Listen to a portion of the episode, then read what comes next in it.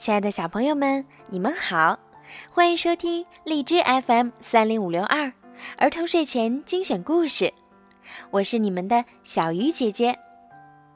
上一集啊，我们讲了非凡公主，讲到卡拉公主在不经意间发现了自己会飞，那么接下来还会发生什么好玩的事儿呢？咱们继续来听非凡公主的故事。花园里的动静吸引了麦迪逊和玛卡雅，他们对卡拉的变化感到非常惊奇。玛卡雅说：“除了飞翔，你还有其他的能力吗？比如力大无穷？”卡拉用一根手指便将他的床举了起来，还能身手敏捷的到处跳跃。随后，他用力推了双手。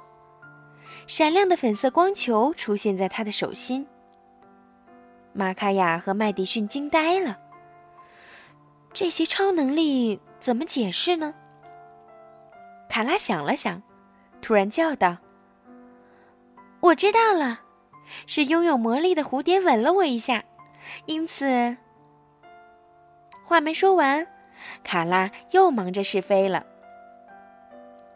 卡拉绕着城堡凌空飞翔，享受着最美妙的时光。突然，几只鸟从他身边飞过，差点儿和他迎面撞上。卡拉急忙改变方向，却又一次撞上了那棵大树。卡拉有些生气，他站起身，将树连根拔起。麦迪逊连忙阻止道。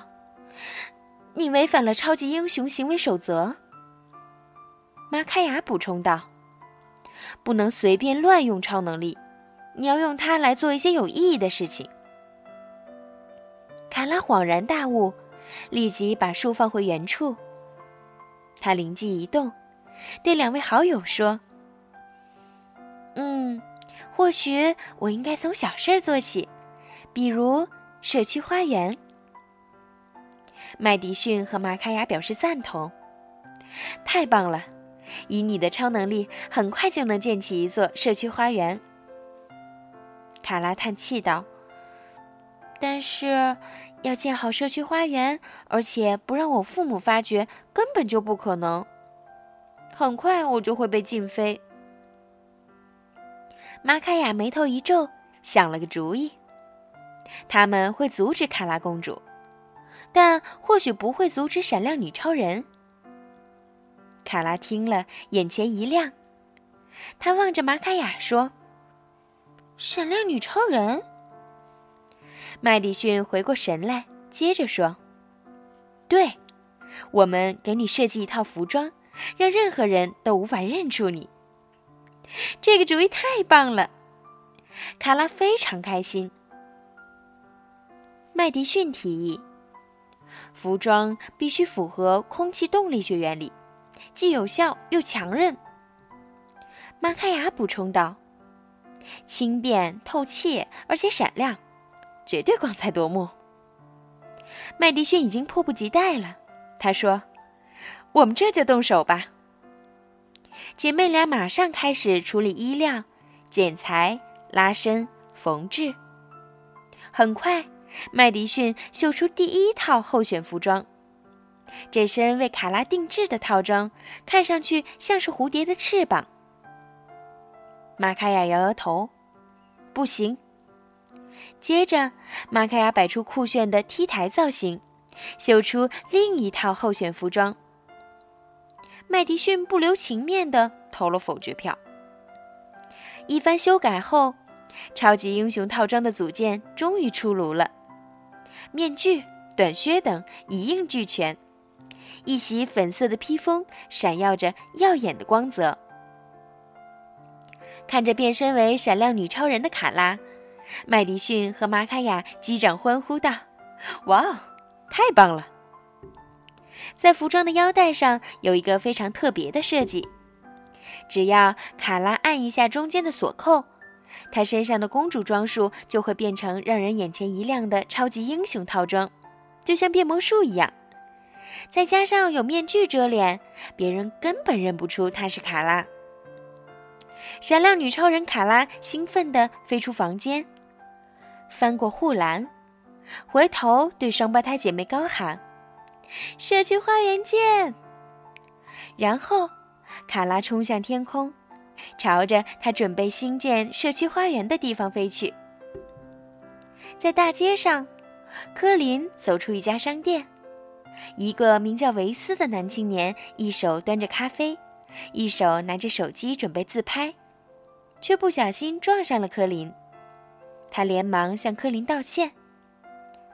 意外发生了，一个站在脚手架顶端的建筑工人只顾着看维斯和科林相撞的好戏，不小心打翻了咖啡壶。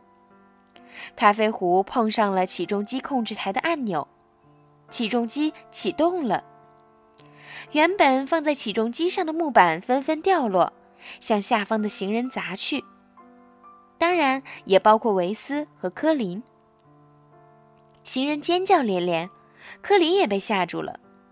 眼看木板就要击中科林，闪亮女超人出现了。她快速从空中俯冲下来，接住一根坠落的木板，并将其他木板打飞，救了大家。所有人都目瞪口呆地看着闪亮女超人。刚才的惊险一幕引起了路人的惊叫。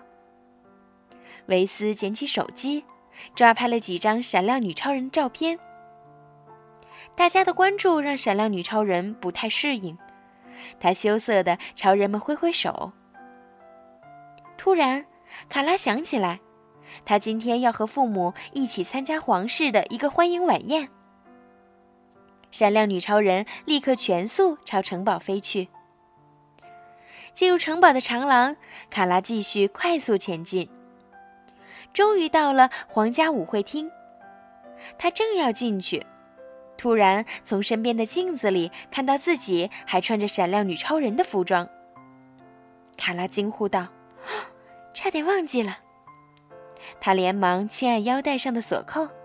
在最后一刻，从超级英雄模式切换成公主模式。幸亏卡拉反应及时，没有被门口的国王和王后发现。他深吸一口气，整装进入舞会厅。卡拉回到卧室，这次冒险让他激动不已。玛卡雅和麦迪逊早已在卧室里等他了。姐妹俩纳闷儿，为什么卡拉没有去社区花园？卡拉有些兴奋，也有些骄傲地说：“我去救人了，就像超级英雄那样。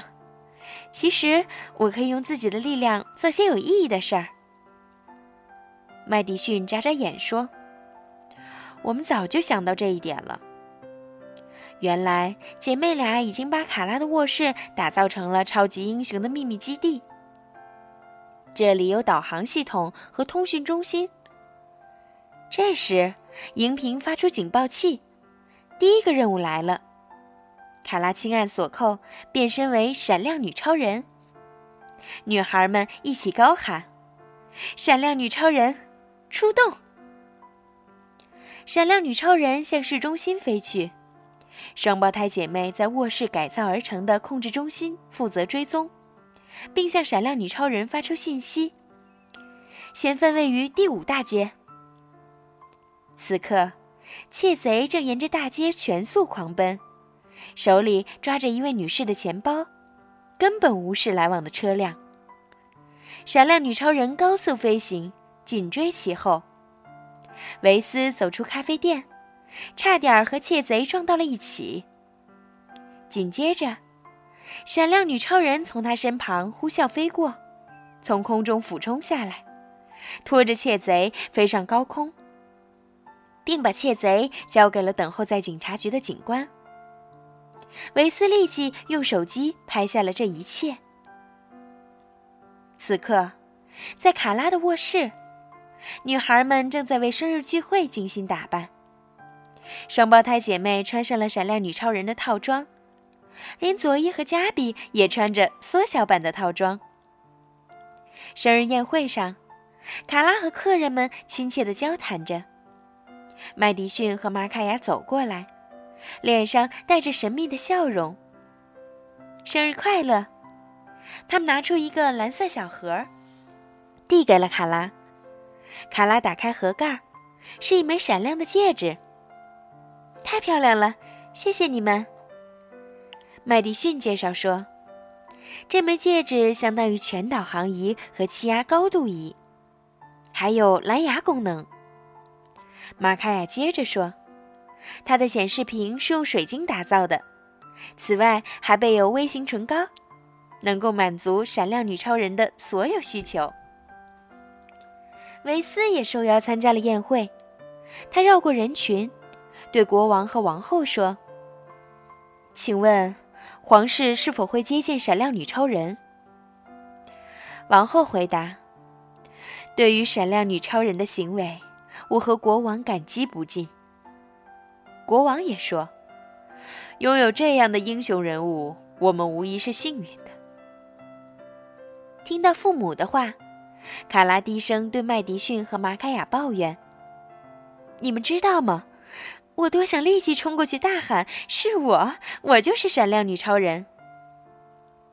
麦迪逊提醒他：“其实最重要的是发挥你的作用，而不是居功自傲。”就在这时，卡拉的新戒指响起警报声，原来是皇家银行被抢了。玛卡雅对卡拉说。我们拖住你的父母，你快去快回。说完，双胞胎姐妹便去招呼宾客。卡拉悄悄地溜了出去。卡拉这一次能顺利的完成任务吗？我们下一集的非凡公主的故事，继续收听。小朋友们，晚安。